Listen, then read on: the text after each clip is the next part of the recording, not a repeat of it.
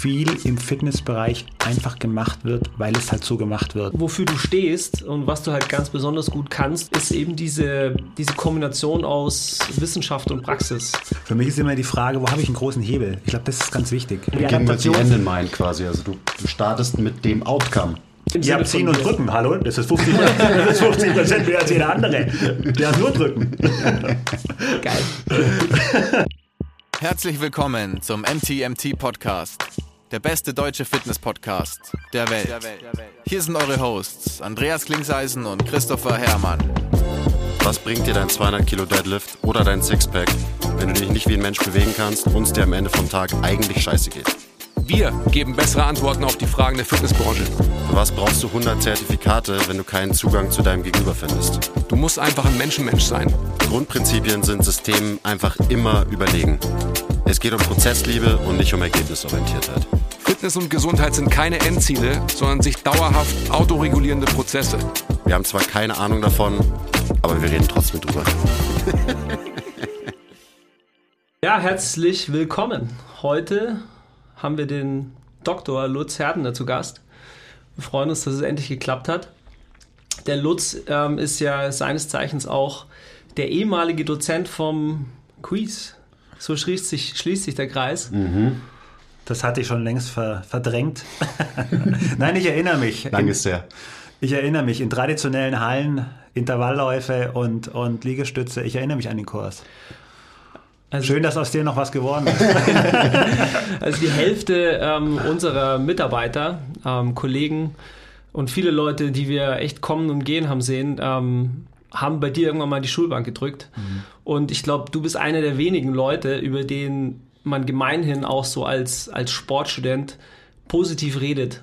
Ähm, also das höre ich, hören wir immer wieder. Ähm, nichts, nichts gegen die Unis dieser Welt. Ähm, aber tatsächlich hast du auf jeden Fall einen Ruf wie Donnerhall und das ist, äh, spricht für dich. Schön ist, dass Thilo überhaupt keinen Druck aufbaut am Anfang. ja, oder? Ist das, ja, Warte, ich, ich, angenehm. Ich bringe noch ein bisschen Druck dazu. Ist angenehm. Also ich, ich will dir jetzt nicht krass in den Arsch kriechen, aber ich, ich erzähle ja immer, wie wenig mir das Sportstudium gebracht hat. Ähm, so für das, wo ich heute bin. Ähm, aber ich erinnere mich immer noch an den Kurs, den ich bei dir hatte. Schon passiert. Schon passiert, ob du willst oder nicht. Und weil das war so, wir hatten ja fast keine Praxis und bei dir ging es mal in die Praxis und da habe ich so das Gefühl, hey, hier, hier lerne ich wirklich was, was ich vielleicht mal irgendwie benutzen kann, anwenden kann. Deswegen, also ich kann mich an ganz wenig erinnern aus dem Studium, aber den Kurs bei dir, an den kann ich mich noch erinnern. Also nur um noch ein bisschen mehr Druck aufzubauen. So, das ist das Standing. Freut mich. Also mich, mich, mich freut äh, dass ich einen Ruf habe. Das haben ja nicht alle. Wenn der Ruf gerade im, im, im Bewegungsbereich, im, im, im, im Trainingsbereich, so wie ihr sagt, dann auch äh, eher positiv assoziiert äh, ist, freut es mich umso mehr, weil es genau darum geht, wie kriege ich das Wissen, was ich habe, an den Kunden, Klienten, Patienten, Sportler, wie auch immer. Bewegung funktioniert ja vom Grundprinzip ähnlich. Ähm, Physiologie funktioniert vom Grundprinzip ähnlich. Und, und wenn man da ein bisschen was mitgeben kann, was auch anwendbar ist, umso schöner. Und ich sage es ungern, aber ich lerne jedes Semester eine Menge dazu. Ja, ich glaube, das, was du einfach, wofür du stehst und was du halt ganz besonders gut kannst, was, was wir jetzt hören von den Leuten, die eben bei dir gelernt haben, ist eben diese, diese Kombination aus Wissenschaft und Praxis. Äh, mhm. Das Ganze gepaart halt mit einer glaube ich, wie ich finde, ich meine, ich kenne dich äh, jetzt auch schon seit einiger Zeit mit einer super Persönlichkeit und ähm, du bist irgendwie ein verrückter Professor, auch wenn du kein Professor bist. Humble auf der einen Seite, auf der anderen Seite halt einfach so eine kreative, sprühende Energie, wie ich wenige Leute kenne. Und ich glaube, das ist genau das, was einfach auch die, die Studenten ähm, zu schätzen wissen, mhm. dass du halt dieses, ich sage jetzt mal vermeintlich trockene, ich sage jetzt mal Physiologie ist ja irgendwie nicht äh, super, super äh, kreativ, mhm. sondern das sind einfach mhm. Fakten, aber das halt ähm, gut rüberbringen kannst. Vielleicht können wir da mhm. auch direkt mal einhaken, weil das ist wahrscheinlich was, ähm, wo du so ein bisschen aus dem Nähkästchen plaudern kannst, mhm. äh, wie du überhaupt zu dem geworden bist, was du, was du jetzt bist, weil du bist ja jetzt nicht von vornherein ähm, ähm, Professor Herdener mhm. gewesen, sondern ähm, wie bist du überhaupt dahin gekommen, dass mhm. du jetzt mhm. diese Person bist, die du aktuell hier im Sitzen bei uns bist? Ich finde diesen Vergleich mit diesem verrückten Professor ganz, ganz schön. Zum einen, weil ich keiner bin. Ich's ja Leider. Oder vielleicht auch in einigen Punkten zum Glück. Ähm, da geht bei mir immer dieses Bild von, von, von Flint Lockwood durch den Kopf. Kennt ihr den? Flint Lockwood? Äh, Film, ich weiß gar nicht, wie er auf Deutsch heißt, Heiter mit Ausblick auf Fleischbällchen oder Ja, ja. wie er in diesem großen weißen Kittel da durch seine Flure tanzt. Finde ich sensationell. Finde ich, find ich's Googlest, googelst du das mal? Ich, ich, ich google das mal Flint Lockwood. So heißt auch äh, die Handpuppe, mit der ich gerne in meine Fortbildung und in meinen Unterricht gehe. Da habe ich so eine Handpuppe. Und wenn eine Frage kommt, die ich Gewisse Ähnlichkeit ist nicht von der Hand zu weisen. und, und, und wenn ich eine Alter Frage irgendwie gefühlt nervlich nicht nochmal beantworten kann oder ich irgendwie nicht durchdringe, dann kommt Professor Lockwood, äh, die Handpuppe zum Einsatz. Äh, Die hat heute aber frei. ähm, vielleicht könnt ihr den auch mal einladen. Ähm, wie, wie, wie kam ich dazu, Thilo? Äh, gute Frage. Ich, ähm, ähm, das erst, die, die erste gute Entscheidung war, äh, mich, mich wenn es mir auch schwer fiel, ähm, mir bewusst zu machen, dass ich äh, im Alter von, ich weiß nicht, 18 oder 19 irgendwo zum Studieren hin muss, wo ich nicht der Mutti die Wäsche vorbeibringen kann. Und bin dann von Süddeutschland, ich bin gebürtiger Heidenheimer, was man mittlerweile ja kennt, dann Richtung äh, Norden, sage ich immer, Richtung, Richtung Köln, ähm, Richtung Köln gegangen und habe dort studiert. Ähm, und durfte neben der Kölner Lebensart eben dort auch ähm, ja, schon vor dem Studium relativ viel mitnehmen. Ich habe mich entschieden, vier Wochen vorher ein, ein Praktikum zu machen, dort im äh, Zentrum für, für Leistungsdiagnostik damals.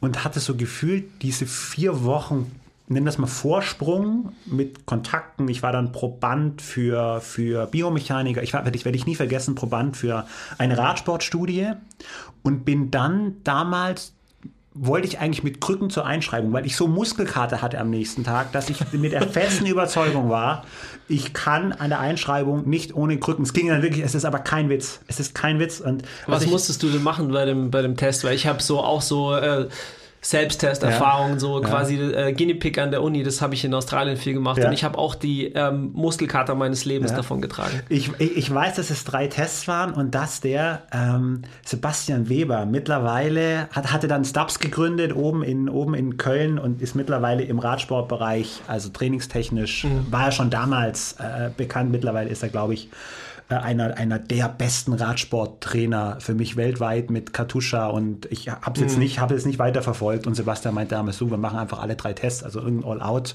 Schnelligkeiten, All-Out, Kraft und ein All-Out. Auf dem Bike alles. Äh, genau, also all, all out. Da, wo man eigentlich einen pro Woche macht, die hast du alle an einem Tag gemacht. Er meinte, das sei wissenschaftlich sinnvoll. Und so wie ich es ja, von meinen Kursteilnehmern oder Teilnehmenden auch äh, erwarte, stelle ich da keine Rückfragen, sondern mache es halt. Und ähm, also diese, diese, diese vier Wochen Vorsprung ähm, haben mir dann irgendwie einen Kontakt zum Institut für Biomechanik eröffnet. Dann habe ich äh, gefühlt vier Jahre auf dem Ultraschallbild Muskelfiederungswinkel angeklickt äh, teilweise nachts, um auf meine Stunden zu kommen, bis mir dann irgendwann ähm, er- erzählt wurde, es gibt jetzt ein, irgendwie ein System, was es automatisch kann. okay, dann war ich raus. Ähm, nein, dann hatte ich mich entschieden, ähm, durfte viel im, im, im Bereich ähm, der, der Trainingslehre machen mit einem ähm, Dr. Heinz Kleinöder äh, äh, damals, der mir äh, wirklich zu jeder Zeit irgendwie äh, die Möglichkeit gegeben hat, mich über meine Ideen, und es war eine Menge Scheiß dabei, auszutauschen. Ähm, ja, durfte für einen Sportartikelhersteller arbeiten, äh, irgendwie mal mit zur Nationalmannschaft Fußball gehen, da mal erfahren, wie das ist, hatte da den ersten Kontakt zu, zu Oliver Schmidtlein, der ja auch schon bei euch war, ähm, der dann auch der Grund war, warum ich nach München kam. Also ich habe ganz viel gemacht und 90 Prozent war jetzt im Nachgang was, wo ich sage, das hätte ich mir sparen können.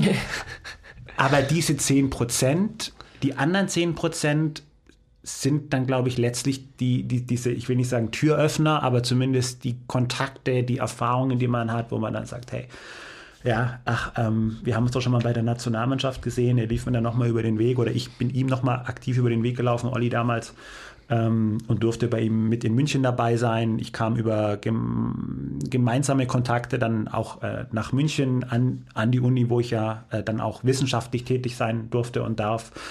Ähm, und war zwischendrin noch mal im Ausland, habe dort mit äh, im, im, im Profisport arbeiten dürfen, mit, mit äh, wenig Material, mit, mit, mit viel Material, je nachdem, bei welchem Kannst du darüber reden, mit wem du da ge gearbeitet hast? Also im Profisport oder ist Ja, das? nee, alles, alles Ja. gut. Ähm, also angefangen äh, habe ich damals in Katar, ähm, weil ich dort relativ schnell ähm, damals mit, mit, mit Wolfgang Sitka, ähm, mit dem ich heute freundschaftlich immer noch sehr, sehr eng verbunden bin, als, als Assistenztrainer direkt einsteigen durfte im Fußball. Und das Schöne war, dass in Katar damals viele ehemalige ähm, Profispieler gewesen sind, die da einfach, sei es beim Brunch am, am, am Freitag im Hotel oder, oder wo auch immer, nahbarer sind und man ganz viel gelernt hat. Und habe dort dann auch ähm, Chad kennengelernt. Chad hattet ihr, glaube ich, noch nicht hier. Ne? Chad ist ja mittlerweile bei Arsenal London, war damals mit Oliver Schmidtlein bei der deutschen Nationalmannschaft auch und durfte Chad kennenlernen. Dort habe den Jungs ähm, von damals noch AP, mittlerweile Exos morgens über die Schulter geschaut, habe so ein Gefühl entwickeln können, wie die arbeiten, wo, wo der Credo ist und durfte eigentlich morgens lernen und nachmittags selber das Training geben und, und mich da ausprobieren und ähm, bin da auch wirklich dankbar, ähm, dass ich damals auch ein Trainerteam hatte mit erfahrenen Trainern, die, die mir diese Freiheiten und das, und das Vertrauen gegeben haben. Dann eine ähnliche Geschichte nochmal in Dubai. Dann äh, waren wir nochmal im Irak, äh, Co-Trainer Nationalmannschaft. Feiere ich ja sehr. Geil, wer kann schon für sich behaupten, mal im Irak äh, Trainer gewesen zu sein? Ja, ähm, es ist, ich sage immer so, Second-Level-Fun heißt das, glaube ich, ne? So, wo man vor Ort denkt, was mache ich eigentlich hier? Also komplett strange Situationen mit wie Gehalt und das und das und dann Nachttisch geklebt, weil du denkst, oh Scheiße, was machst du jetzt mit, mit dem Geld, wenn du es endlich mal bekommen hast? Ähm, und, und, und wirst du eingeladen und also ähm, alles in allem eine Erfahrung, die ich nicht missen möchte. Vor allem, weil man am Ende oder im Laufe der Zeit gar nicht zwingend am Ende dieser, dieser, Training, dieser, dieser Trainertätigkeit ähm, sich mit der Mannschaft so verbunden fühlt und auch diese ganzen Thematiken, die da oft nach, nach, nach außen gespielt werden, ähm, ähm, mit, mit irgendwelchen Konflikten innerhalb des Landes im Rahmen der Mannschaft überhaupt kein Thema ge gewesen sind. Und du dort völlig normal äh, ähm, ähm, äh, laufen gehst. Und es gibt eine Geschichte, die werde ich im Leben nicht vergessen. Wir hatten damals nur bedingte Trainingsmöglichkeiten. Wir waren in Erbil, das ist im, das ist im Norden vom Land. Ja, Im Und kurdischen Bereich. Genau, genau. Und ähm, sind dann dort immer so ein wenig auswärts gefahren ähm, zum, zum Aus, äh, irgendwie an den, an, den, an, den, an den Platz draußen zum, zum Training. Und dann trainiert da die Nationalmannschaft und außenrum war so eine Tatanbahn, die zum Teil auch schon so ein wenig aufgerissen war und dann kommen dann irgendwann Leute in Trainingsanzügen und fangen an, da draußen zu sporteln. Also es war so ein bisschen Charakter, ich will nicht sagen Bundesjugendspiele, dazu war das Klientel zu erfahren, aber es war ein absoluter Wahnsinn. Und dann, und dann, und dann laufen die da außen und innen drin, drin trainiert so die Nationalmannschaft und da geht man einen Ball rüber, da werfen die wieder rein und es war total cool. Und, dann, und dann fahren wir zurück. Wir hatten so einen alten Schulbus. Und dann fahren wir zurück und wir waren, am, wir waren am, amtierender Asienmeister. Also es war jetzt nicht so eine, so eine Truppe, wo man sagt, So ja, die kann da mal mit, mitkicken. Und dann, und dann fahren wir zurück mit diesem Bus und es war relativ lang, ich würde sagen so eine Stunde. Und irgendwann hält der Busfahrer rechts an und zwar stocknacht und dann geht die Tür auf und dann steigt da ein Junge ein. Und dieser Junge, ich würde mal sagen, der war zwischen 10 und 12, der hatte getrampt. Aber halt nicht geguckt, sondern einfach nur einen Daumen rausgehalten und dann hält halt der Bus an. Der Busfahrer hat es auch nicht mit irgendjemand abgeklärt. Und dann kam der einfach rein und der war fix und fertig. Ich weiß nicht, ob der jeden Tag von der, von der Schule oder von dem, von dem Job daheim jammt. Der hat sich da vorne reingesetzt in den Bus und hat rausgeschaut. Und die Spieler haben hinten schon, schon so getuschelt und haben dann gelacht und der hat gar nichts mitbekommen. Und dann hat, für den war das völlig normal, dass ihn niemand mitnimmt. Einer der Spieler tippt ihm dann so hinten auf die Schulter und er dreht sich so um. Ich werde es nie vergessen. Und dann, okay, ich sitze im Bus der Nationalmannschaft. Und das war so cool. Und dann kam er zu den Spielern und war natürlich ein Highlight. Geil. Und ich habe selten eine Mannschaft erlebt, die ähm, ja so verbunden war den, den, den Menschen ähm, und, und, und die so nahbar war, auch aufgrund der Situation. Sensationell. Stark. Wie war die Frage? Danach kam, da, danach kam ich nach München, genau, ähm, durfte an der, darf an der Universität dort äh, in, der, in der Wissenschaft, in der Lehre tätig sein, äh, dur- durfte bei Oliver Schmidtlein sehr viel lernen und ähm, seinem damaligen äh, Team auch.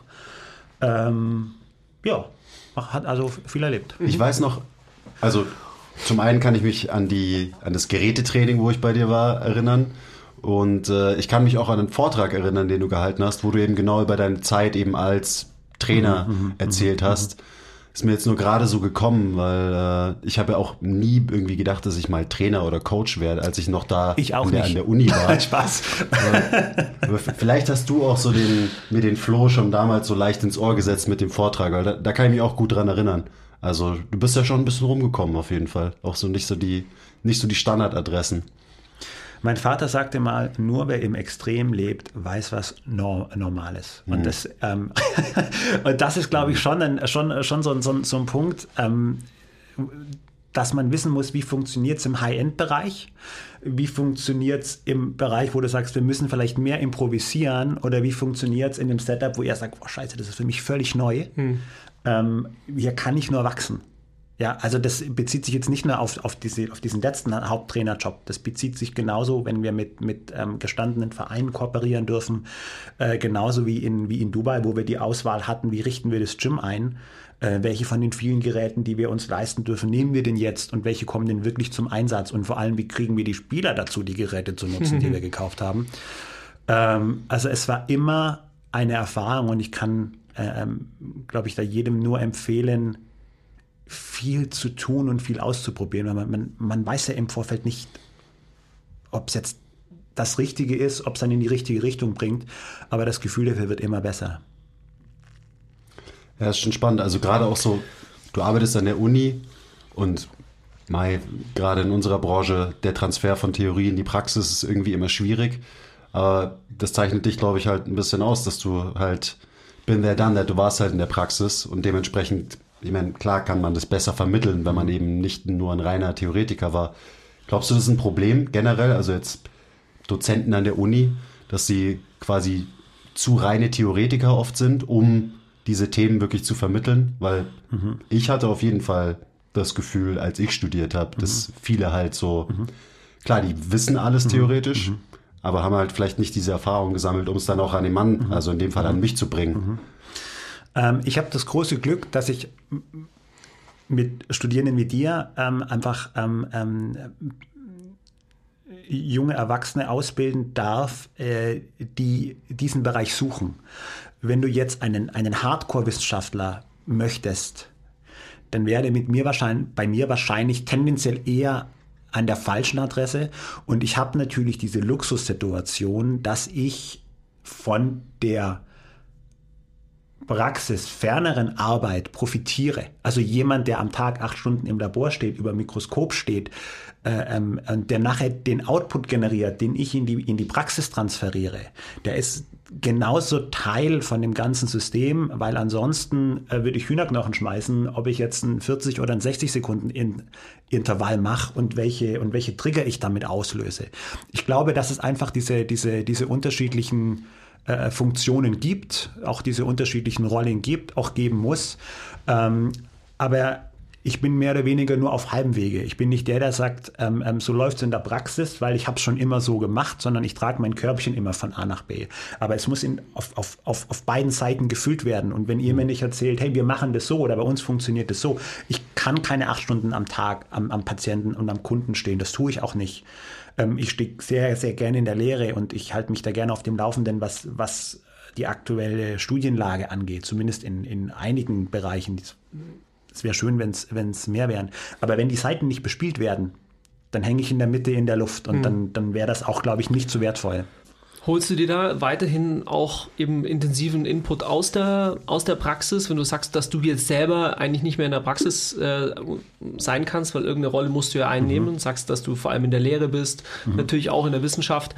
Aber ähm, wie generiert ihr ähm, jetzt zum Beispiel neue Studien ähm, und welche Richtung äh, quasi die Forschung gehen soll? Ich meine, man muss ja auch als Forscher äh, als Wissenschaftler irgendwie für ein Thema stehen. Ne? Du kannst, also in der Regel ist es so, glaube ich, ne? du suchst dir irgendwie ein Hot Topic au- raus und in die Richtung bist du äh, aktiv und machst dir einen Namen.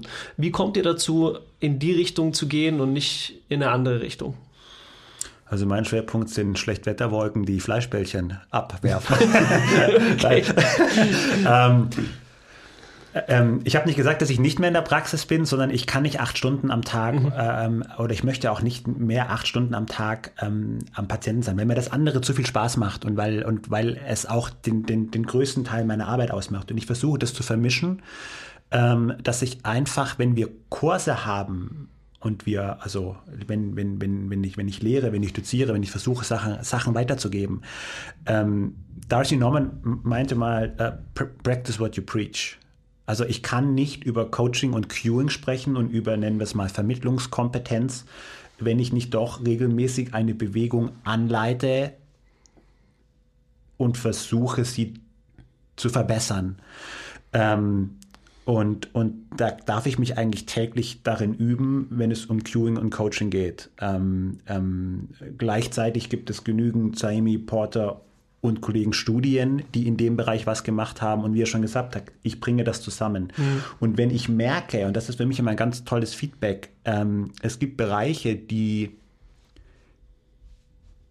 ähm, mich weiterbringen und die in dem Bereich, wo ich arbeite, vielleicht noch ein wenig stiefmütterlich behandelt werden oder mh, nicht so behandelt werden, dass sie die, dass sie die, dass sie die, die, die Teilnehmenden, die Studierenden erreiche. Ja, das mag bei einem Lehrer anders ausschauen oder bei einer Lehrerin als bei einem Trainer oder bei einer Trainerin.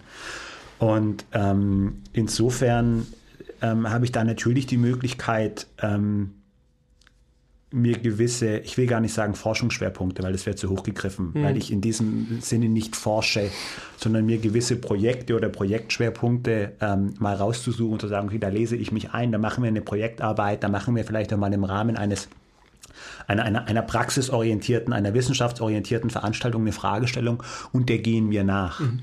Und das ist so eine Win-Win-Situation, sowohl für die Ausführenden als auch für mich, ähm, letztlich da ähm, ja, zu recherchieren, was gibt es, wie kann man äh, die Sache angehen, wie, wie funktioniert das ähm, und welch, welche Konsequenz können wir dann letztlich daraus, daraus ableiten. Ist ja auch so eine wechselseitige Beziehung zwischen eben Theorie, also Studien und der Praxis, irgendwie der Anwendung. Dass irgendwie durch die Praxis findet man raus, wo man vielleicht noch mehr forschen müsste. Und auf der anderen Seite gibt natürlich die Forschung immer so ein bisschen die Praxis vor. Also eben mhm. genau dieses Wechselspiel ist ja, glaube ich, ein ganz wichtiges.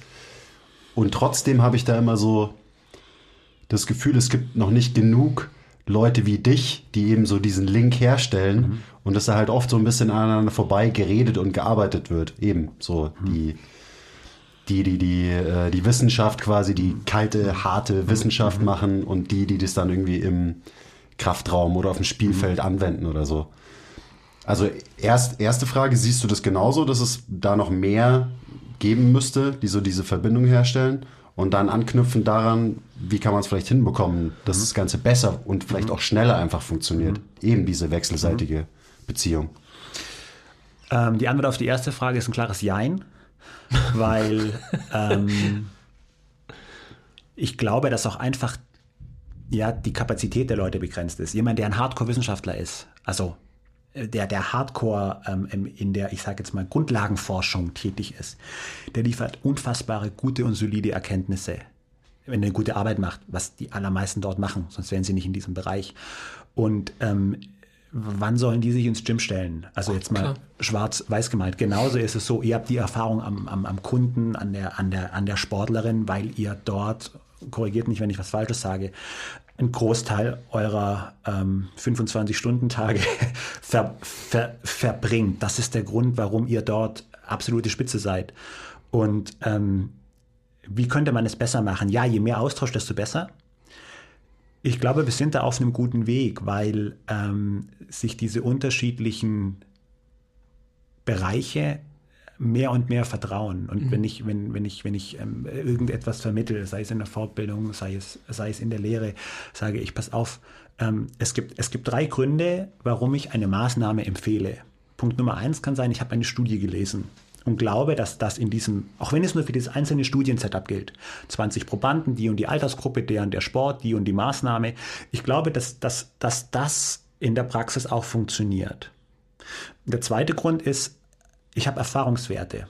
Es ist für mich vollkommen legitim, wenn jemand sagt, du, ich weiß nicht, wie es funktioniert und vielleicht entspricht es auch gar nicht den, den wissenschaftlichen äh, Erkenntnissen momentan. Ähm, aber es funktioniert. Das ist ja legitim. Das ist nicht wissenschaftlich, aber es ist legitim und dadurch nicht zwingend besser oder schlechter. Erfahrungswerte ist, ist ein Riesending. Das wisst ihr besser als ich. Und der dritte Punkt ist, ich denke nach. Also ich glaube, dass ganz viele Sachen, vor allem wenn es um, um, um progressive Hemmung zum Beispiel geht, ähm, ähm, Schultergelenksposition, Coaching, Cueing, ähm, ähm, auch anatomische Adaptation, dass die Effekte so klein sind, dass ich sie statistisch nie wirklich nachweisen kann, also sie wissenschaftlich, konsequent wissenschaftlich nie nachweisen kann. Oder wir die Messmethoden vielleicht teilweise noch gar nicht haben. Der Messfehler zu groß ist, ich eine Million Probanden bräuchte. Ähm, aber sie aufgrund meines, meines Verständnisses, Vorverkürzung von Muskulatur ist ein Thema, Gelenkwinkelposition ist ein Thema, Positioning macht er viel, ist ein ganz großes Thema. Ähm, einige Sachen lassen sich wissenschaftlich belegen, andere tun es nicht, aber neben den Erfahrungswerten glaube ich an die Physiologie und an die Anatomie. Ähm, und das ist, und das ist ja für mich auch ein Ansatz. Erfahrungswerte, wissenschaftliche Grundlagen, Studien und ich sage mal Nachdenken. Ähm, mhm. Denken hilft, wenn man äh, ein, ein, Credo von mir bei einem Artikel, als es um, um funktionelles Training ging, ich habe gesagt, cooler Titel, lass es uns bitte Denken hilft nennen, ähm, weil darum geht es ja letztlich. Und alle drei Ansätze spielen für mich zusammen, wenn wir, wenn wir eine Intervention oder wenn wir eine Trainingsmaßnahme ähm, an den Mann oder an, den, an die Frau bringen wollen. Hm. Ich habe irgendwie in der Vergangenheit das Gefühl gehabt, dass die Wissenschaft gerade dem Fitnesssport, nenne ich es jetzt mal bewusst, überhaupt gar nicht irgendwie zugetraut hat, progressiv zu denken. Also jetzt mhm. bewusst Fitness, äh, mhm. ich rede jetzt nicht von Athletik, mhm. weil gerade im Athletikbereich, da steckt viel mhm. äh, spezifisches Know-how drin. Aber äh, was ich so erfahren habe, ist eher eine ablehnende Haltung gegenüber dem normalen ähm, Fitnesscoach, Personal Trainer, weil man dem gar nicht irgendwie zugetraut hat, dass er ähm, vielleicht auch den Weitblick hat, äh, Dinge zu sehen oder vielleicht auch sogar neue Sachen zu kreieren. Und ich glaube, da könnte man sich tatsächlich noch besser treffen. Mhm. Ähm, dazu braucht es aber natürlich auch den, den möglichen Austausch. Und die Frage ist, ob man diese, diese Leute, also ich sage jetzt mal Leute wie dich, ähm, oder richtige Professoren, weil du ja vorher gesagt hast, du bist keine. ähm, also langsam wird es ein bisschen brenzlicher. Ich merke schon die Stimmung. Langsam kippt die Stimmung. Naja, ob man, ob man, ähm, man kann dich als Bindeglied hernehmen, ja. ne, weil du ja quasi das, das mhm. Beste aus beiden Welten bist. Ähm, ob man die nicht irgendwie noch mehr und intensiver an den Tisch bekommen könnte, ähm, um da vielleicht schneller auch einen ähm, einen wissenschaftlichen oder sagen wir mal ein progressiveres äh, Verhalten im Bereich des Bewegungs-, äh, Fitnessbereich zum Beispiel ähm, äh, zu finden. Da fehlt es mir so ein bisschen. Der Austausch ist irgendwie kaum gegeben. Ich glaube, gerade so diese, also der durchschnittliche Biomechanik-Lehrstuhl, der forscht wahrscheinlich irgendwie ähm, an irgendwelchen Dingen, die halt so, so, weit weg von unserer Praxis sind wie nur was. Mhm. Und das ist so ein bisschen das, was ich so schade finde. Mhm. Ja. Gibt es da eine äh, Lösung dafür? Du musst, ein, du musst ein Symposium dafür entwickeln. Reicht es, wenn ich Ja oder Nein sage? Nein, also es, es, es wird sicherlich eine Lösung geben. Und ich, ich habe es gerade schon gesagt, die beiden Bereiche nähern sich an und ich finde es schön. Ähm, ich glaube, dass gerade so wie du sagst, viel im Fitnessbereich einfach gemacht wird, weil es halt so gemacht wird. Und ganz viele der Trainer sagen, hey, ähm, bei mir hat es funktioniert. Mhm. Ich mache das auch mit dir. Was ja per se, Stichwort Erfahrungswerte, keine schlechte Sache ist. Aber ich glaube einfach, dass ganz häufig im Fitnessbereich, ähm, ja, man kann einfach loslegen. Ja, also was weiß ich, im zahnärztlichen ja. Bereich könnte ich das auch, aber da werden es die wenigsten machen. Ich habe einen Akkuschrauber im Keller, ich, ich ja. ja. aber vom, vom Ansatz her ist Fitness, ich mache mal einfach. Ja. Und ähm, ihr, ihr zeigt das, dass man viel äh, falsch und noch mehr richtig machen kann hinsichtlich der Zielstellung. Ähm, und das, glaube ich, ist so ein wenig die, die, die Falle, in die man treten kann, zu sagen, okay, ähm, für mich ein einfaches Beispiel ist, ähm, da geht es gar nicht um den wissenschaftlichen Bereich, ist immer dieses Gummiband ums Sprunggelenk, was dann nach hinten zieht. Da geht es ja um Maleolen, Gabel und Talus und Rollgleitmechanismus, wo das Gummiband platziert ist. Ich gucke mir ein YouTube-Video an. Flossing, meinst Ach, du? Wir, wir sind auf YouTube. Ne? Äh, ich gucke mir, ein, ich guck mir ein Internet, äh, eine Internetquelle an und ähm, dort sehe ich etwas und das kopiere ich. Und das kopiere ich auf wahrscheinlich einfachste Art und Weise. Und das Gummiband im Sprunggelenk zieht nach hinten, aber eigentlich muss ich wissen, wo das Gummiband sitzt. Ähm, und in vielen Bereichen im Fitness funktioniert das. Welcher Muskel tut weh, den trainiere ich. Ja, aber nur weil ich mit dem Hammer auf den Oberschenkel schlage, heißt es ja nicht zwingend, dass ich ihn trainiere, nur weil ich ihn spüre. Ja, oder spüre ich ihn, weil es sich verlängert oder spüre ich ihn, weil er kontrahiert. Und wie kontrahiert er? Ähm, ja, so ein gewisser, ich will gar nicht sagen Selbstschutz, aber so eine gewisse automatische, äh, äh, au automatische Limitierung. Hey, pass auf, ähm, das ist wichtig, wo du das Gummiband hinsetzt. Ähm, da reicht Copy-Paste nicht. Das ist im Fitnessbereich schwierig und ich glaube, das, ich will nicht sagen, fördert den Wildwuchs, weil wir lernen ganz viel von Ausprobieren und ich finde das super. Aber das fördert sicherlich, ähm, dass man Kein Konsens. ja, sich erst recht spät mit, mit, mit evidenzbasierten Informationen auseinandersetzt. Das klingt jetzt ein bisschen hochgestochen, aber ihr wisst, was ich meine. Wenn, wenn ich trainieren will, Klar. schaue ich mir ein paar Videos an, gehe in die Muckibude und feuer frei. Und es wird auch funktionieren. Es wird ja du auch wirst funktionieren. Muskeln aufbauen. Ja. Mit, mit, mit, mit, Klar. mit Kraft-Ausdauertraining baue ich Muskeln auf. Und dann, und dann sage ich, hey, guck mal her, das Ding ist doch irgendwie einen Zentimeter dicker als vor drei Monaten. Dann sage ich, ihr Lutz, wir hätten in den drei Monaten aber viel mehr erreichen können. Aber das sehe ich ja nicht. Ich sehe nur, hey, cool, es hat, es hat, es hat funktioniert, ich brauche keinen Trainer. Und erst recht keine Ahnung hat. Kleiner Break. Wenn euch gefällt, was wir machen und ihr uns unterstützen wollt, zeigt uns ein bisschen Liebe, gebt uns Feedback, teilt die Folge, supportet uns auf Patreon. Den Link findet ihr in der Beschreibung. Und jetzt geht's weiter mit der Folge. Ja, ich, ich glaube, es hat auch viel mit der Komplexität des Themas zu tun. Also ich habe nur gerade dann gedacht, heute im Skill-Meeting haben wir, ging es um Anatomy Trains, also so dieses ganze Modell. Ähm, und das ist einfach wieder eine neue Linse, durch die man eben den menschlichen Körper und Bewegung betrachten kann. Und die ist extrem komplex. Und natürlich bist du dann als Coach, gerade wenn du eben, du steigst irgendwie ein, du fängst einfach mal an, du machst einfach, weil die Barriere ist sehr gering. Du kannst dich einfach Personal Trainer nennen und loslegen, was seine Vor- und Nachteile hat. Ähm, aber dann ist man natürlich erstmal ein bisschen überfordert mit solchen Dingen. Und dementsprechend macht man die Sachen vielleicht lieber so, wie sie halt schon immer gemacht wurden. Und äh, was nicht verkehrt ist, aber da geht natürlich so ein bisschen was verloren. Also eben die Weiterentwicklung. Und eben vielleicht auch das, was du angesprochen hast, Tilo, also so dieses ernst genommen werden von der Wissenschaft. Und klar, wenn man einfach immer die gleichen Sachen immer wieder macht und da auch nicht versucht, irgendwie neue Erkenntnisse ähm, zu bringen, ja, dann ist es vielleicht ein, eins von den Problemen, was dadurch entsteht. Dass man eben nicht so ernst genommen wird von der Wissenschaft. Auch wenn sich jetzt viele anschicken, eben evidenzbasiert zu arbeiten und so weiter. Ähm, also du hast gesagt, so, du hast diese drei Faktoren. Und wichtig wäre es, wenn man alle drei zusammenbringt, also alle drei einfach vereint. Aber gefühlt ist es in der Branche so, dass sich halt gerne mal auf nur eine von den dreien versteift wird und die anderen zwei werden quasi als unwichtig abgetan. Auch ein Riesenproblem, was, was ich so sehe. Das ist, ich kann mir gut vorstellen, dass du es gar nicht so wahrnimmst, weil du bist halt einfach so, du machst dein Ding. Ich denk mal, also vielleicht lüge ich auch, dass du nicht den ganzen Tag auf Social Media abhängst und äh, dir so anschaust, wer jetzt was postet über die neue Methode des und so weiter und so weiter.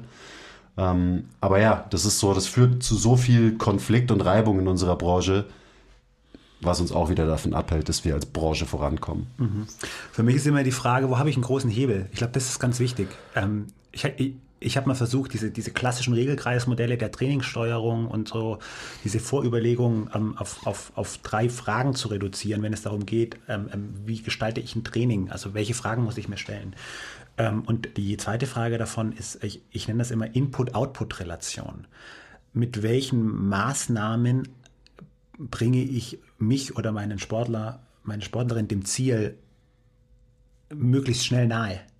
Das kann, das kann im Training bedeuten, dass mein, dass mein Marathonläufer gar keine Grundlage mehr trainiert, weil der bereits da so gut ist, dass ein weiteres Grundlagentraining ihn vielleicht noch um, um 0,1 Prozent verbessert, aber die gleiche Trainingszeit investiert in eine Laktatkinetik, auch wenn er nur wenig Laktat kumuliert und es, ich sage immer, ein Pri-OB-Faktor ist, bringt ihn so weit mehr nach vorne, dass es Sinn macht, da rein zu investieren. Und das Gleiche könnte man sagen, hey, wenn die Praktiker sagen, ich, ich, ich gucke mir jetzt mal die Wissenschaft an und wenn die Hardcore-Wissenschaftler sagen, ich probiere das jetzt mal aus, ob das funktioniert und was das eigentlich bedeutet, ähm, dann wäre die Zeit so gut in, oder dann ist die Zeit so gut investiert, dass diese Input-Output-Relation, der Hebel, unglaublich groß ist. Das heißt, man muss immer ein bisschen mehr von dem machen, was man halt nicht so macht, Das ist ja, kann man auch auf viele andere Bereiche, also jetzt zum Beispiel aufs Training übertragen. Mhm. Wahrscheinlich tut es dir gut, wenn du zwei Jahre lang so trainiert hast, einfach mal was von dem zu machen, was du halt einfach links liegen gelassen hast in den zwei Jahren und so weiter. Was Also, natürlich schwerfällt, wenn man, Prinzip. wenn man verheiratet ist mit irgendwas, ne, was wir ja irgendwie alle dann wiederum sind. Ja, oder was wir versuchen äh, nicht zu sein. Äh, Wobei ihr aber- doch recht breit auf. Ja, ja, ich meinte jetzt nicht Ihr, im- ihr, im ihr Sinne habt von Ziehen und wir. Drücken, hallo? Das ist 50 das ist 50 Prozent mehr als jeder andere. Der hat nur Drücken. Geil. Ja, immerhin. Ja, es ist auf jeden Fall ein, äh, ein spannendes Feld, wo wir echt, ähm, glaube ich, irgendwie noch ein bisschen mehr Austausch äh, finden sollten. Wie gesagt, ich glaube, wenn du dich hinsetzen würdest und so eine Art äh, Praktiker-Professor-Symposium äh, auf die Beine stellst, ähm, dann kommen alle. Nee, glaube ich nicht, weil, ich, weil mein Marketing beschissen ist. Wer- dann helfen wir dir noch ein mein. Marketing total beschissen ist. Aber wenn ihr schöne Bergbilder sehen wollt, könnt ihr gerne auf mein Instagram-Profil gehen. ja, ja. äh, Ich wollte gerade noch irgendwas sagen, ich habe es vergessen. Was wollte ich denn noch Kluges sagen? Ähm, fällt mir wieder ein.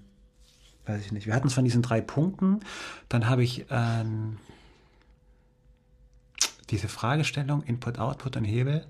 Nee.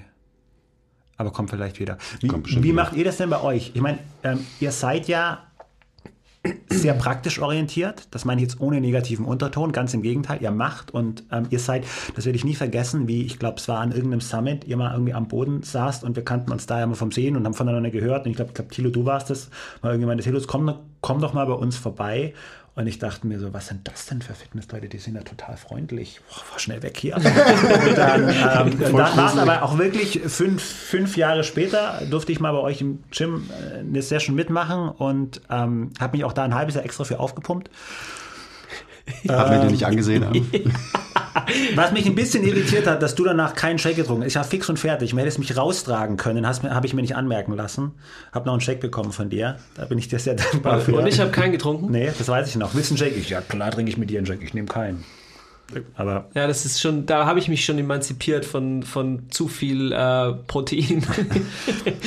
Wie läuft das bei euch? Ähm, ihr habt eine Anbindung, man sagt immer zur Wissenschaft, ihr habt eine Anbindung zu, zu, zu, ja, zu, zu, zu Studien, zu ähm, dem Hinterfragen des Sachverhalts. Das muss ja nicht immer wissenschaftlich sein. Ähm, wie, wie läuft das bei euch rein? Das würde mich, ich, mich mal interessieren. Sagt ihr, hey, wir haben jetzt diese Woche die, die, ähm, ähm, die, die Ausprobierwoche. Wir haben eh zu viele Kunden. 10, 10% können sich verletzen. Wir machen jetzt mal Plyos aus der kalten Hose. Dann hat sich das Thema wieder erledigt Ja. und wir lernen was. nee, also so, so ist es nicht. Äh, definitiv nicht.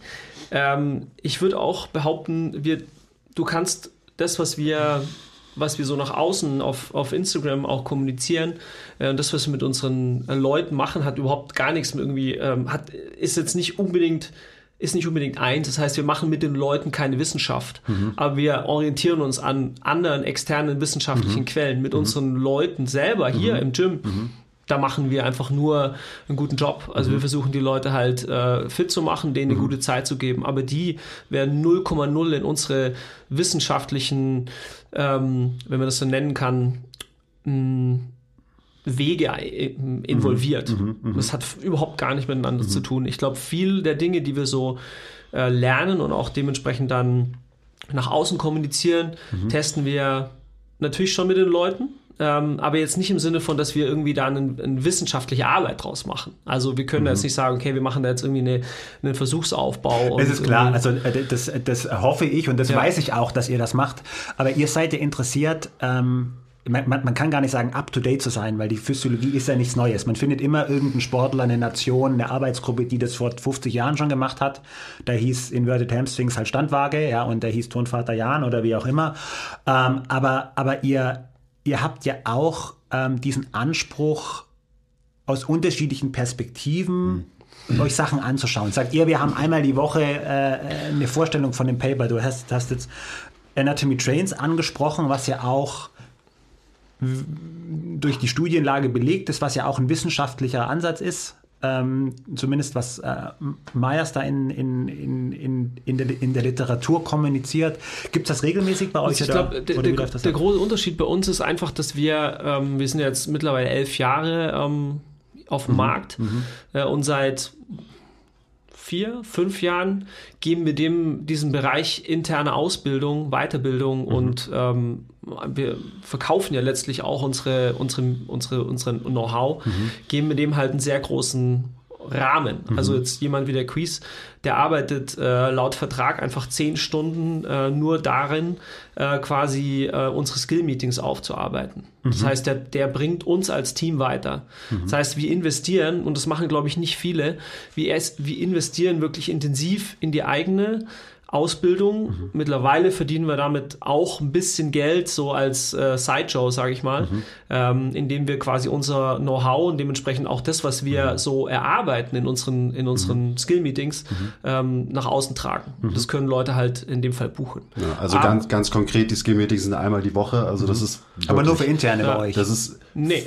Für interne und eben wie der Thilo gesagt hat, man kann auch sich das Abo holen und dann einfach an unseren internen Fortbildungen Ach, cool, teilhaben genau. als Externer. Ja. Ja. Also wir stellen wirklich einfach ungeschnittene Kamera auf, filmen das ab, was wir oben im Gym heute gemacht haben. Also Ja. heute war das Thema Anatomy Trains. Okay. Das gibt es eben einmal pro Woche, ja. Cool. Eben, also wir, wir investieren oder wir haben da wirklich in der Vergangenheit sehr viel investiert äh, und bezahlen einfach auch Gehälter.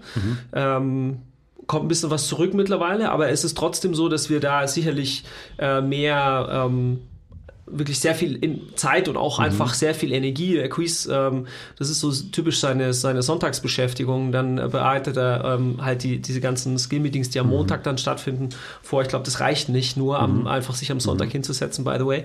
Aber ähm, ja, wir geben dem einfach Raum. Und ich glaube, das machen nicht viele Dienstleister so wie wir. Und das ist, glaube ich, der große Unterschied, weswegen es, glaube ich, schon mit, äh, Sinn machen würde, ähm, dass man ja, ich sage jetzt mal, ähm, den Leuten, also uns beispielsweise, mehr, ähm, auch in der Wissenschaft mehr Gehör geben würde. Auch ähm, wirklich noch praxisorientierter und noch vor allem ähm, progressiver an bestimmte Dinge ranzugehen, die man dann eventuell auch mal ähm, überprüfen könnte. Ich Nicht mit hätte so viele tolle Ideen für Studiendesigns.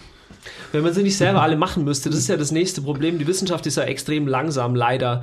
Ähm, wie viele Jahre braucht es, bis irgendwie wissenschaftliche Erkenntnisse sich als Schulkenntnisse durchgesetzt haben? Also ich habe mal die Zahl 17 Jahre gelesen im Schnitt, bis quasi no Wissenschaft, neue wissenschaftliche Erkenntnisse es in die Lehre dann wahrscheinlich an den Unis und so weiter schaffen.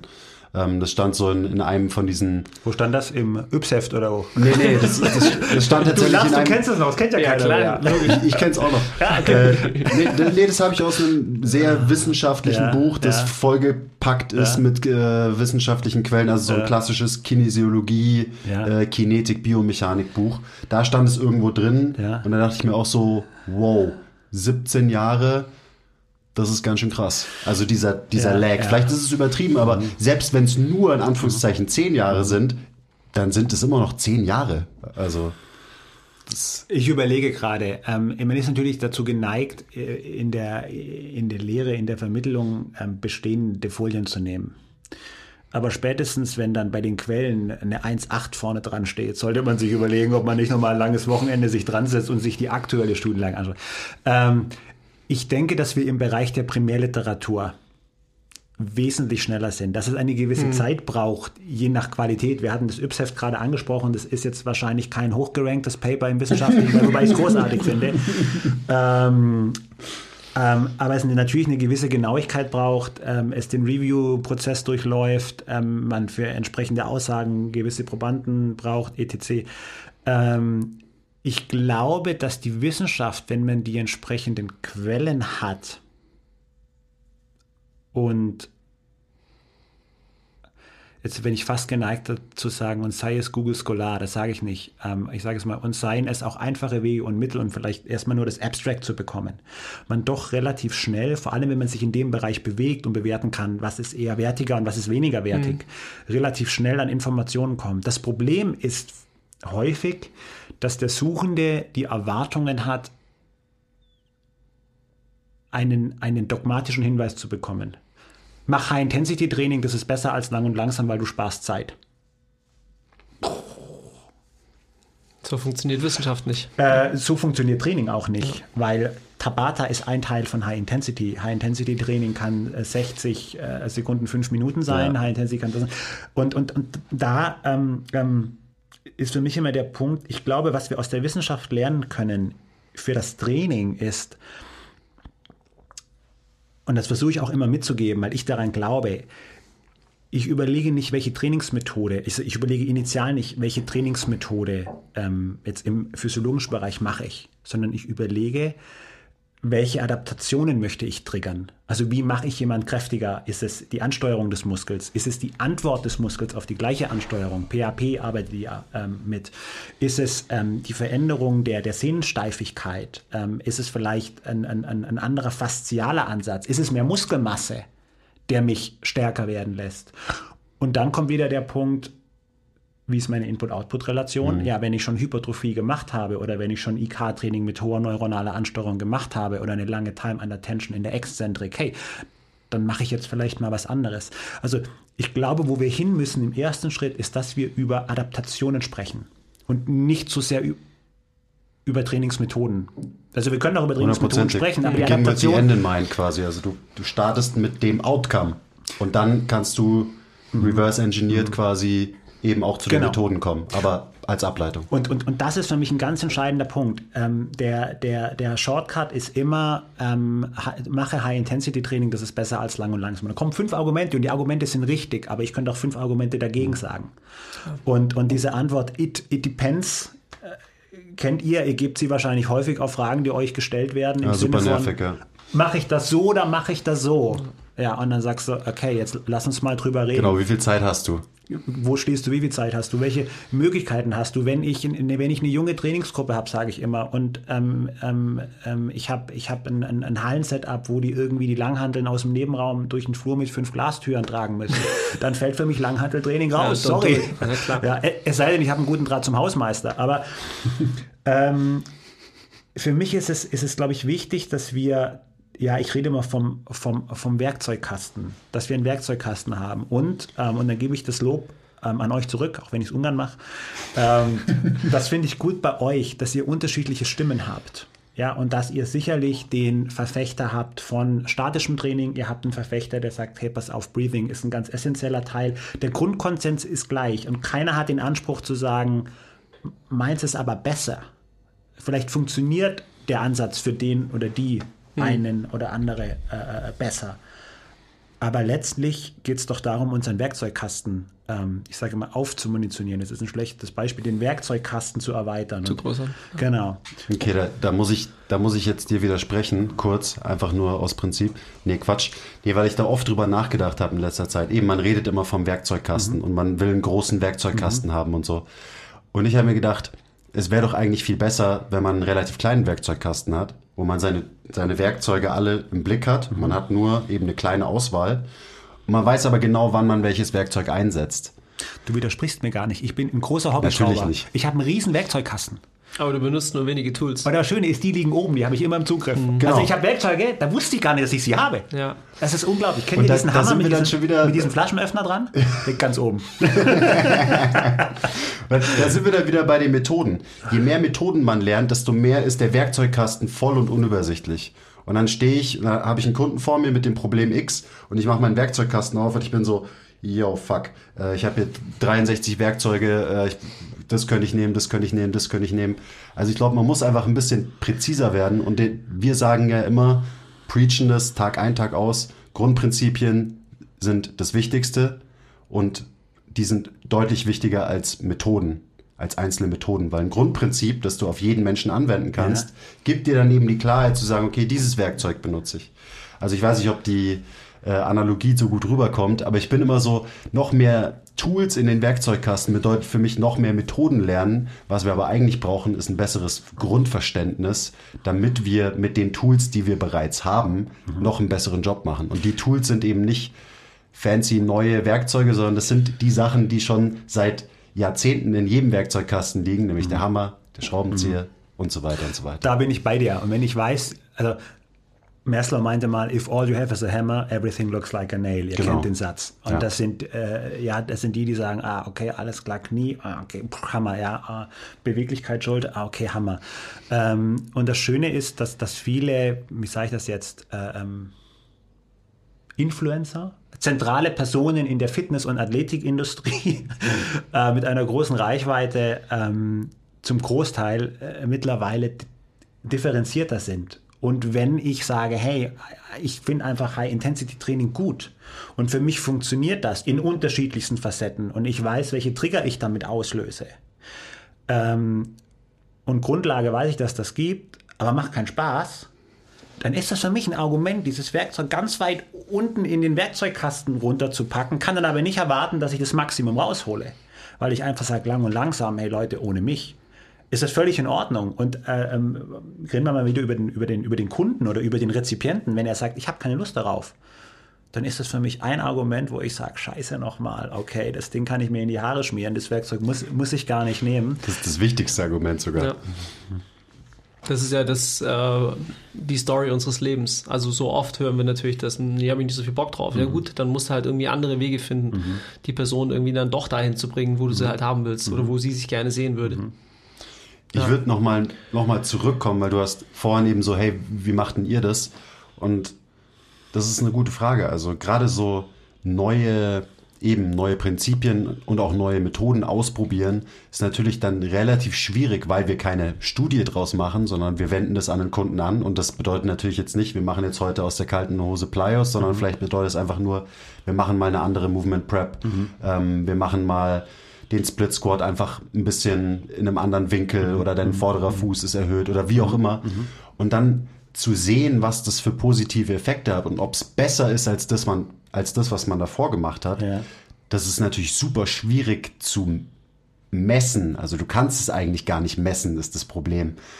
Und da braucht es Jahre an Arbeit. Also ich bin davon überzeugt, dass die Arbeit, wie wir sie jetzt machen, signifikant besser ist als die Art und Weise, wie wir Leute trainiert haben vor vier Jahren, sage ich mal. Aus. Das hoffe ich für alle Beteiligten. Klar.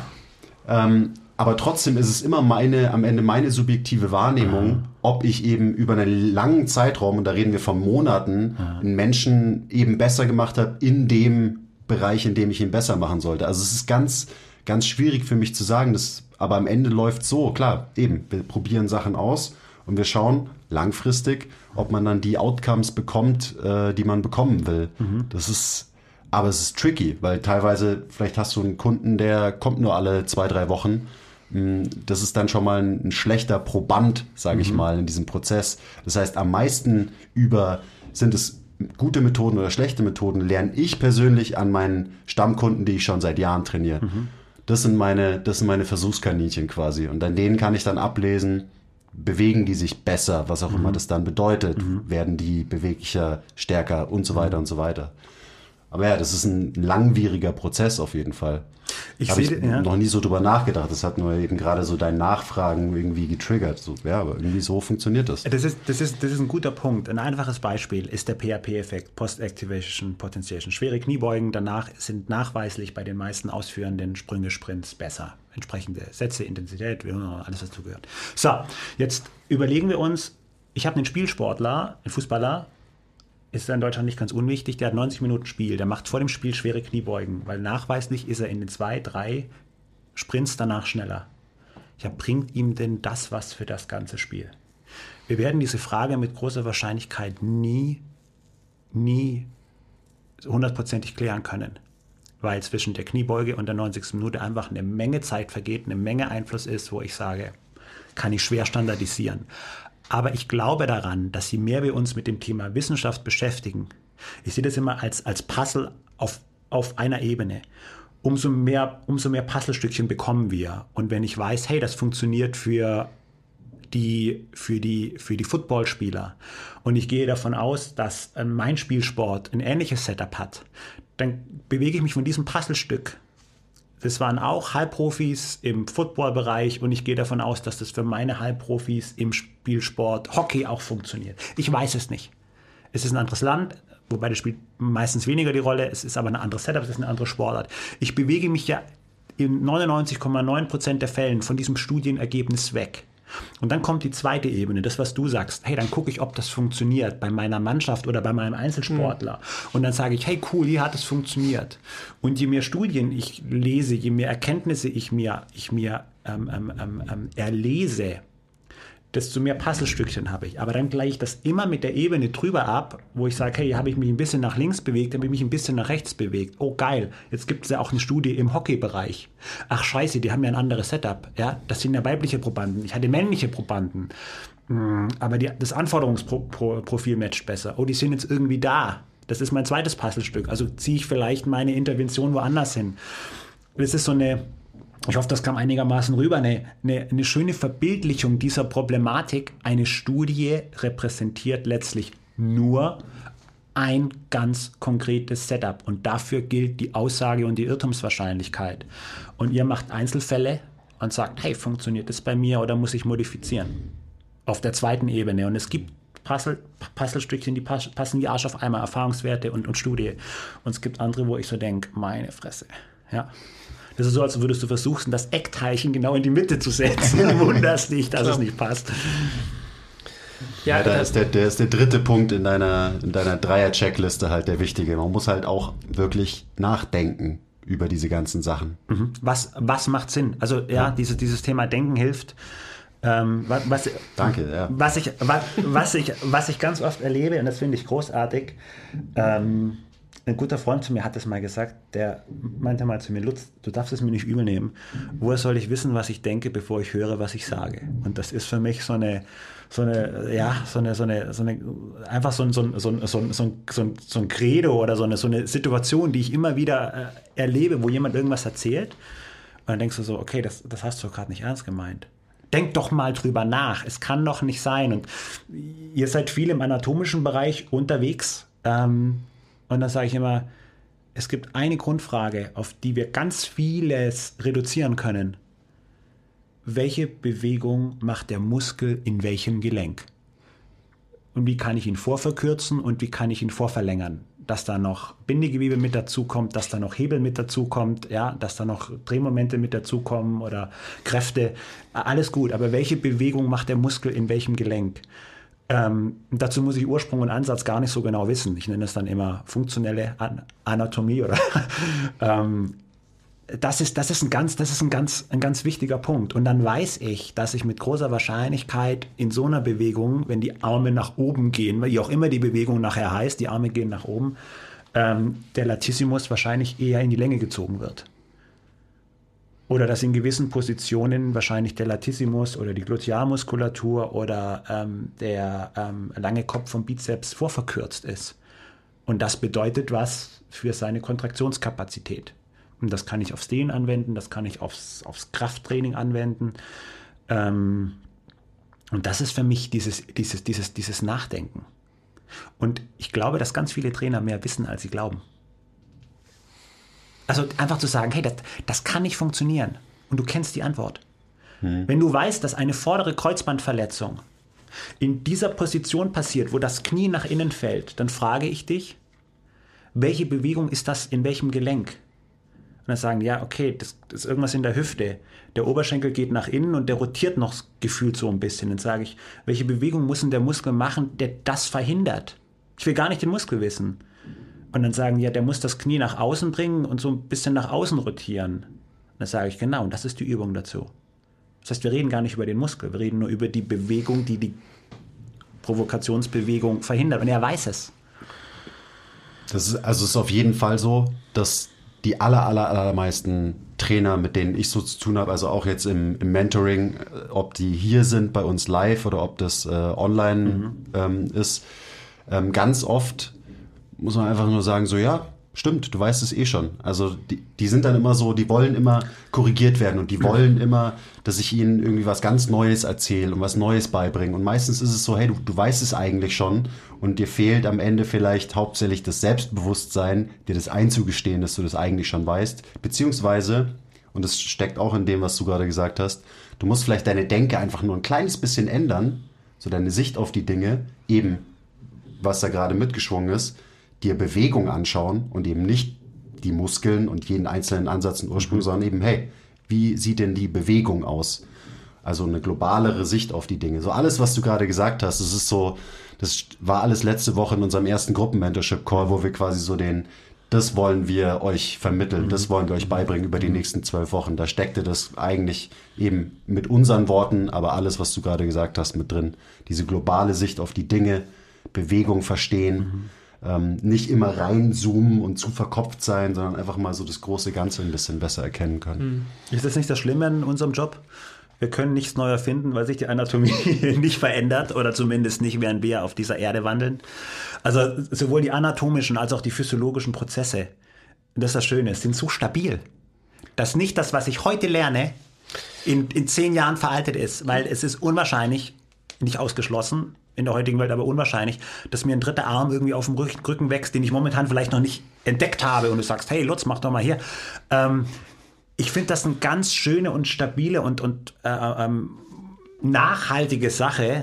Äh, Anatomie verändert sich nicht. Die Kniebeuge ist das auf den Stuhl setzen. Und das ist, glaube ich, das Schöne an, in, dem, in, in dem Feld, in dem wir tätig sind, dass wir dort wirklich ähm, uns auf das verlassen können, was wir an anatomischem, an physiologischem Wissen haben und einfach aufbauen können, ohne dass uns die Basis wegbricht.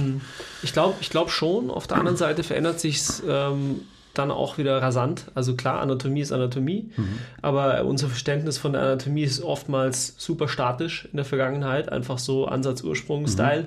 Ähm, und die, ich sage jetzt mal, dreidimensionale Anatomie und das Verständnis über Bewegung fehlt uns dann doch massiv und die, da entwickelt sich extrem viel gerade.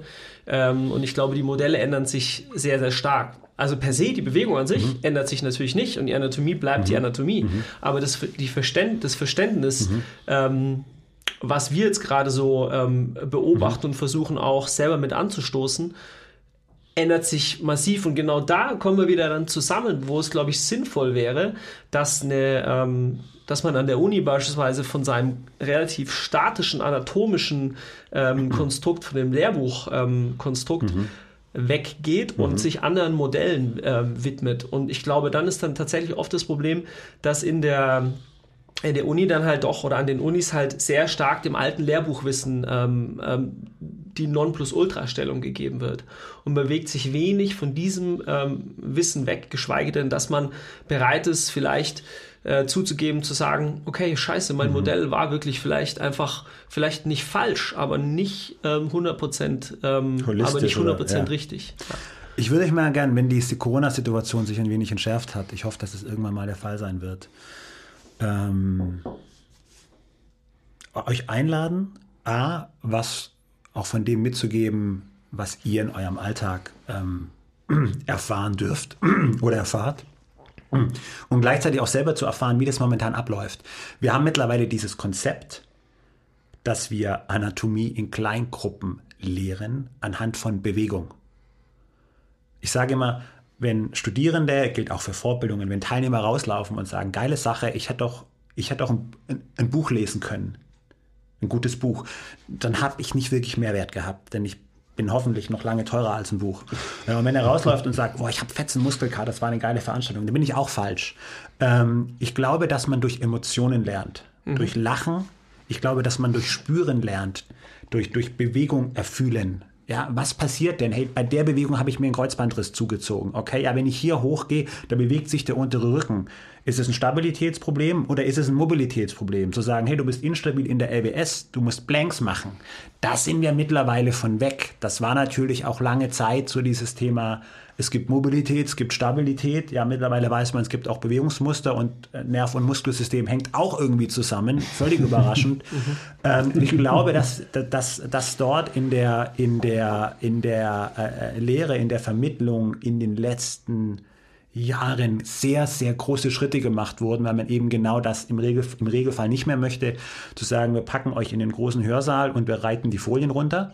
Ja, in einigen Fällen ist das ähm, zum Teil nicht anders möglich oder vielleicht sogar nötig, weil dann aber Folgeveranstaltungen kommen, wo es heißt, hey, du musst halt, scheiße nochmal, wissen, wo Ursprung und Ansatz vom Quadrizeps ist, um, so wie du sagst, dich dort weiterzuentwickeln. Aber Ursprung und Ansatz werden sich nicht verändern. Und das meinte ich mit Basis und das meinte ich mit dieser Konstanz. Und auf dieser Konstanz können wir das Verständnis erweitern und können wir sagen, okay, ähm, wie die Hand da nach oben kommt, sei es bei meiner Großmutter mit Marmeladenglas oder sei es beim Volleyballspieler, kann auf ganz unterschiedliche Weise passieren. Das ist nicht zwingend nur eine Frage, wie beweglich bin ich im, im Schultergelenk, ja, sondern da gehört mehr mit dazu. Und das ist ja euer Ansatz, dass ihr sagt, ja, wir rollen jetzt oder wir mobilisieren jetzt mal die BWS oder wir gucken uns mal das Zwerchfell an, damit du mit der Handarbeit dann nach oben kommst und die, und die, und die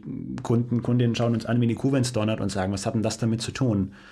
Ähm, und das ist, glaube ich, der Mehrwert, dass ihr diesen großen Hebel habt und sagt, du hast jetzt an der Schultergelenksmobilität mit Methode A seit, seit, seit vier Jahren gearbeitet, lasst uns mal was anderes probieren. Ja, und nach drei, vier Sessions sagt es, hey, cool, funktioniert. Ja, also äh, wenn du uns zu irgendwas einlädst, wir sind auf jeden Fall am Start, sowieso. Ich freue mich schon auf. Gerade diese ganzen Themen, also ich meine, es ist so, mit jedem Satz, den du sagst, gibst du mir so ein Opening, wo ich eigentlich sofort eine, ne, die nächste dreistündige Diskussion eröffnen würde, am liebsten über eben Biomechanik und Bewegung.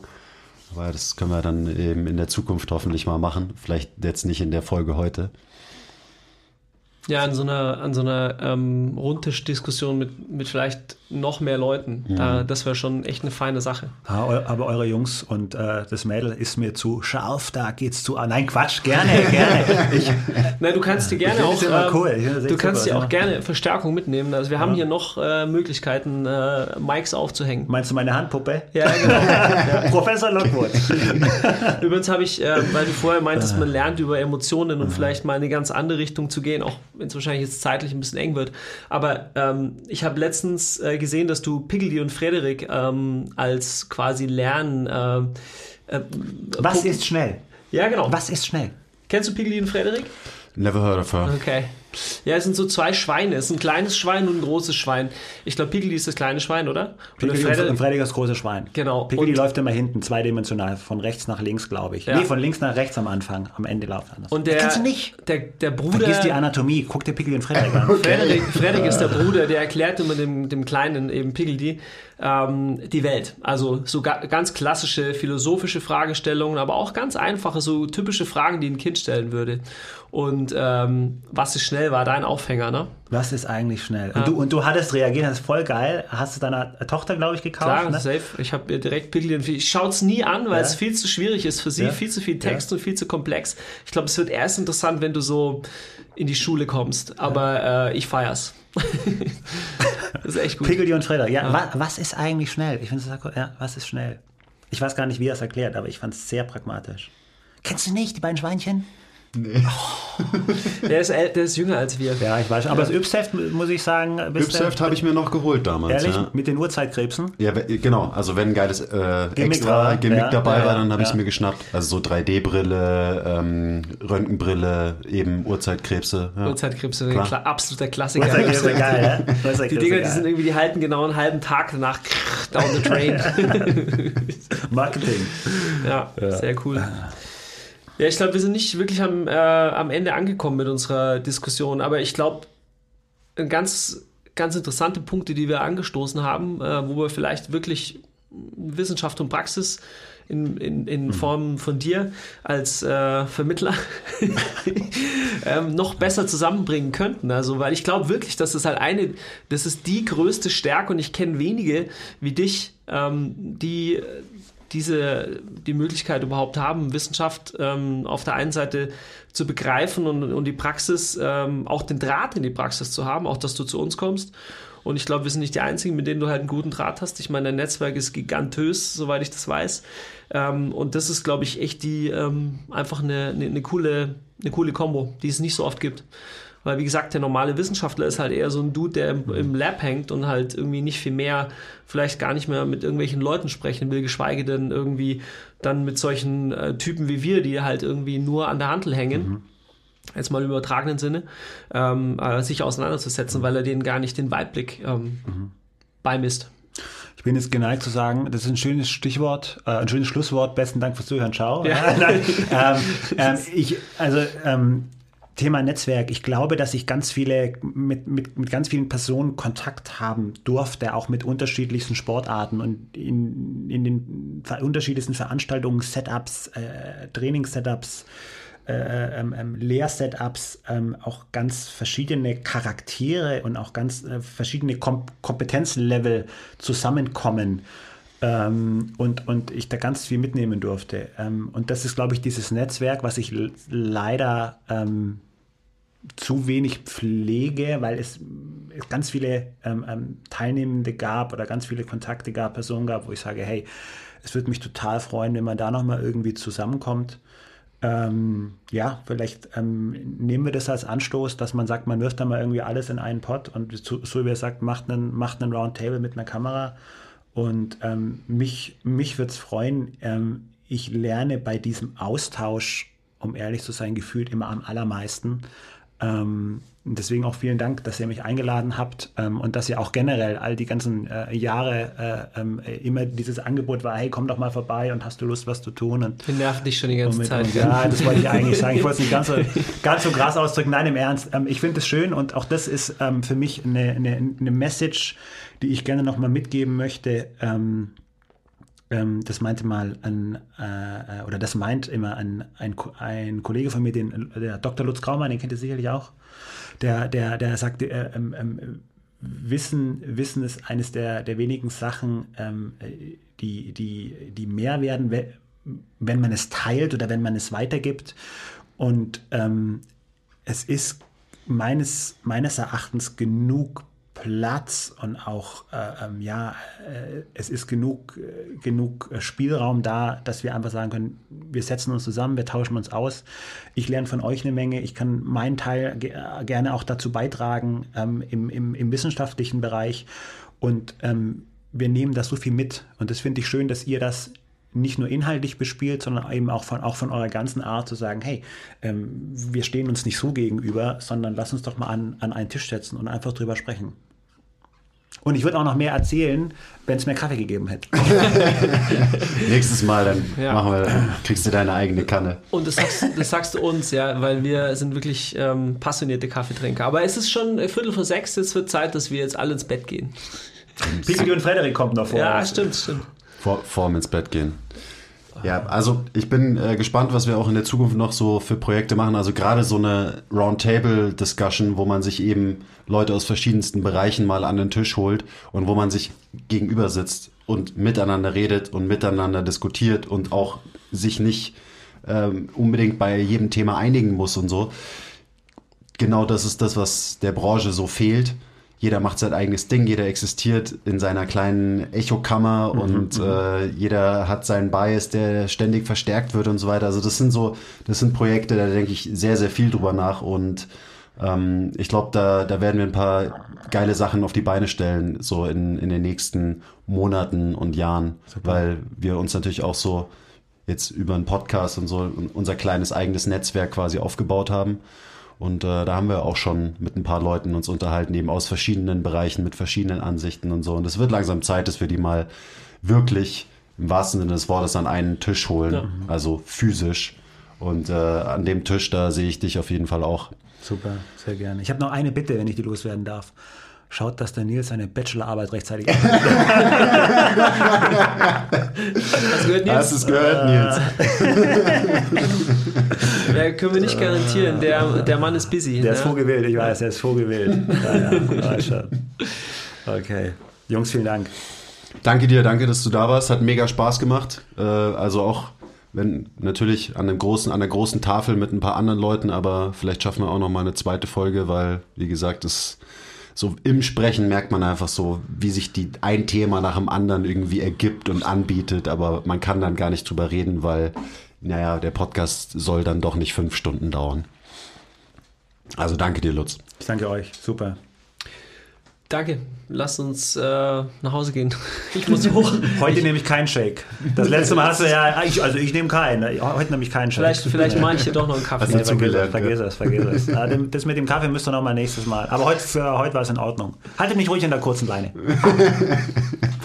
So, die Stimmung kippt weiter. Wir machen jetzt besser Schluss. Danke fürs Zuhören, Zuschauen und bis zum nächsten Mal. Bye.